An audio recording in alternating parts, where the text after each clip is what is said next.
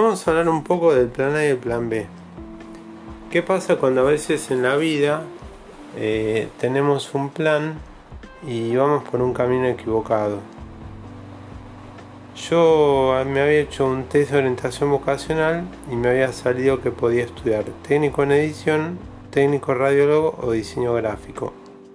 Opté por, por estudiar diseño gráfico. Lo hice en un lugar muy artístico se llama Nueva Escuela. Hoy es un lugar muy en boga, pero hace 30 años eh, recién empezaba todo esto. Y había que hacer todo a mano. Las letras se pegaban a mano con plasticola, se hacían filminas. No había computadoras, todavía no existía el Windows. Recién estaban apareciendo las primeras Mac. Y el campo laboral era muy feo porque te negraban mucho los trabajos acá en Argentina. Y la verdad es que la pasé muy mal.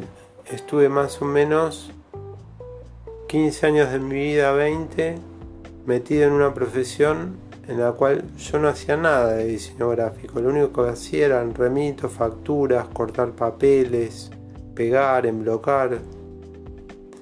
Y la situación cambió. Hoy en día a un diseñador gráfico le piden que sepa 10 programas de computadora, que maneje un plot, 5 plotter, eh, que sepa programar, que sepa animar, que sepa manejar los 10 programas a la vez, que, que toque un piano más o menos. Y bueno, hay gente que puede y hay gente que no puede. Yo un día que me senté con mi mamá en un, en un tenedor libre, venía de un trabajo de que me tomaron por 15 días.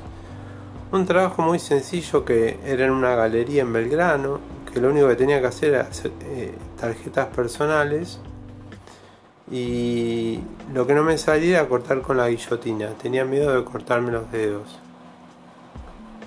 Y no quería cortar con esa guillotina. Y cortaba mal las tarjetas por eso me echaron. Ese fue mi último trabajo. Después en un trabajo más estuve un día solo, donde yo mentí diciendo que sabía, que tenía que mentir en los trabajos como hacen todos, diciendo que sabes, y te prueban y después haces agua, para poder conseguir un empleo. Después de 20 años de sufrir y pruebas, tenías que ir un día entero a un trabajo, tenías que trabajar gratis todo el día y no te pagaban nada. Guardabas el trabajo con tu nombre y algún día quizás te llamaban, normalmente nunca. O por este no, nunca me llamaron.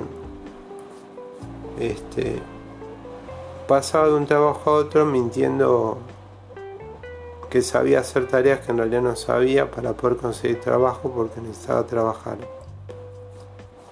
Y eso fue mi vida en diseño gráfico. Un día me di cuenta que me lo dijo mi mamá como que eso no era para mí ya. Me dice, esto ya no es más para vos. ¿No te das cuenta? Ya no, no conseguís más trabajo hace tres años. Ya no te llama de ningún lado. Tenés casi 40 años y ya no, no te llaman más. Bueno, crisis de por medio este, la crisis de los 40, dejo la profesión, empecé a estudiar reparación de PC, pero tampoco me fue bien en el supuesto plan B. Entonces, eh, un día empecé por un consejo de mi mujer a hacer yoga en mi casa, con un celular. No me acuerdo el motivo por el cual empecé, la verdad no me acuerdo ahora ponía el celular apoyado en el zócalo de la pared, se me caía siempre. Y dos toallas. Y así empecé a practicar yoga. No tenía ni siquiera colchoneta. Y ese fue mi plan B. Salvador. Salvador entre comillas. Salvador para mi salud, digamos, ¿no? Fui a estudiar a un lugar que se llama Centro Ananda Yoga, muy exigente, muy bueno, muy recomendable.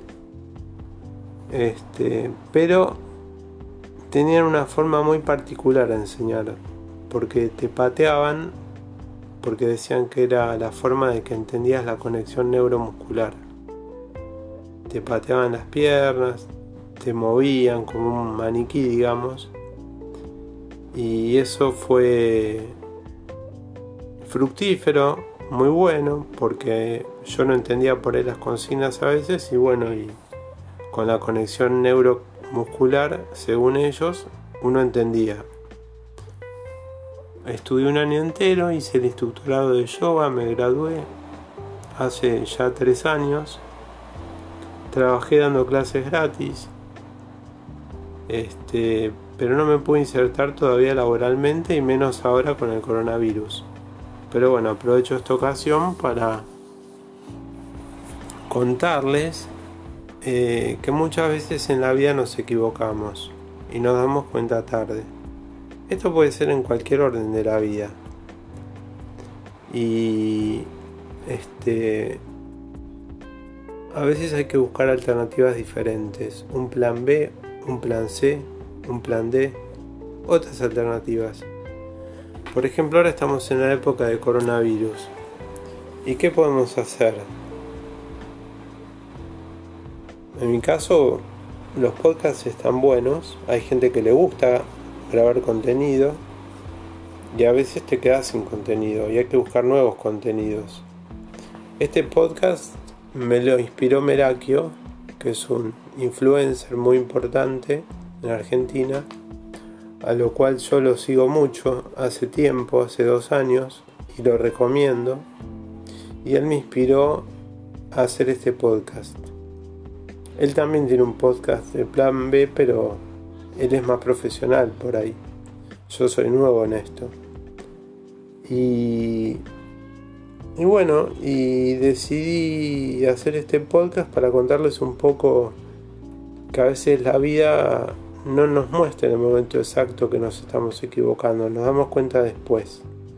Entonces, con todo lo la tecnología que hay y todo lo que hay hoy en día, si podamos darnos cuenta de que nos estamos equivocando, busquemos alternativas diferentes, otras alternativas. Uno le tiene miedo al virus, bueno, a ver qué puedo hacer para que el virus no me agarre. Ponerme una mascarilla sanitaria, ponerme un barbijo, tratar de salir lo menos posible. Este, por ejemplo, y siempre buscar cuestionarse a uno mismo, cuestionarse, ¿está bien lo que estoy haciendo? ¿Está bien que yo sea de esta forma? Y bueno, y eso cuestionárselo y preguntárselo. Bueno, después vamos a hacer una segunda parte. Esto es una introducción.